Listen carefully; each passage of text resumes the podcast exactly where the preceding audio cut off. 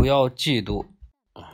从前有个人很懒惰，每天要等到肚子饿了、咕咕叫的时候才做饭，吃饭时间从来没有按时过。他家里有个很大的院子，院子里空空的，却从来不在里面种一棵树，没有花草，什么都没有。而他的邻居是一个牧师。牧师很勤劳，他在院子里种了很多的树，有苹果树、橘子树、梨树、柿子树、桃树、樱桃树。牧师每天都为他们浇水，为他们精心的修剪，为他们不时的杀虫，对这些果树是关爱有加。所有的果树都长得生机勃勃。每次到了收获的季节，懒惰的人看着牧师家的果树硕果累累的，就嫉妒的七窍生烟。他想不出用什么办法发泄自己疯狂的憎恨，只知道把家中的脏水泼向苹果树，想把果树变成粪坑。苹果树的枝叶被弄得很脏，很脏。但是，一场大雨之后，清爽如故。由于有了残根败叶，土地变得更加肥沃。小气鬼凌辱的结果是，苹果树长得更加茁壮，苹果大丰收了。嫉妒的人怒气冲冲，使得真正的男子汉更加谨慎。对比之下，嫉妒的人显得更加狼狈。为什么有些人会产生嫉妒心呢？那是因为别人超过了自己。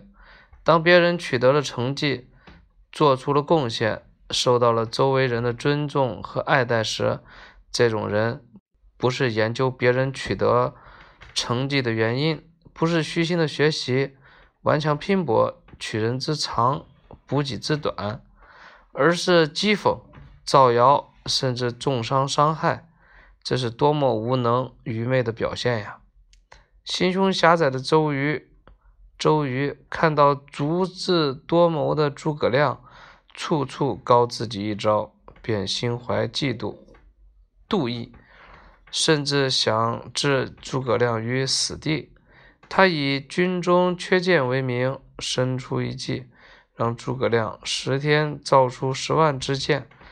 由此看来，周瑜不仅嫉妒心强，而且十分狡猾阴险。然而，独具慧眼的诸葛亮却胸有成竹地答应下来，趁着大雾漫天，用草船向曹营借了十万支箭，提前七天顺利完成了任务。周瑜的周瑜的阴谋又一次被识破了，从而进一步揭示了周瑜。嫉贤妒能、阴险狡诈的本性。数学家华罗庚爷爷也可以说是知识渊博、名扬天下了。可是他在读小学的时候，学习成绩并不好，数学常常不及格。但在这种情况下，他没有灰心，更没有嫉妒学习好的人。他自信，名人是人，自己也是人，别人能做到的事，自己也能做到。经过刻苦努力，华爷爷终于成了举世闻名的数学家。但是他并没有停止脚步，他又发现了和推荐了陈陈景润叔叔去摘数学皇冠上的宝珠。华爷爷这种精神。多么值得学习呀！成长启示：不要羡慕别人的精彩，不要嫉妒别人的成功。任何精彩和成功的背后，都奠定着酸楚。精彩和成功只是事物结束的方式，行动和过程才是连缀着我们生命的线条。要想多些精彩和成功。行动前要有坚定的决心，拼搏中要有不折的韧性，败北后要有面对的勇气。成功就是我们战胜了自己。讲完了，这这个故事可别扭。他这些，他这个让坏习惯走开这个书里面的故事，就是扯着扯着，嘟一下扯着别的地方了，一会儿又扯着另外一个地方。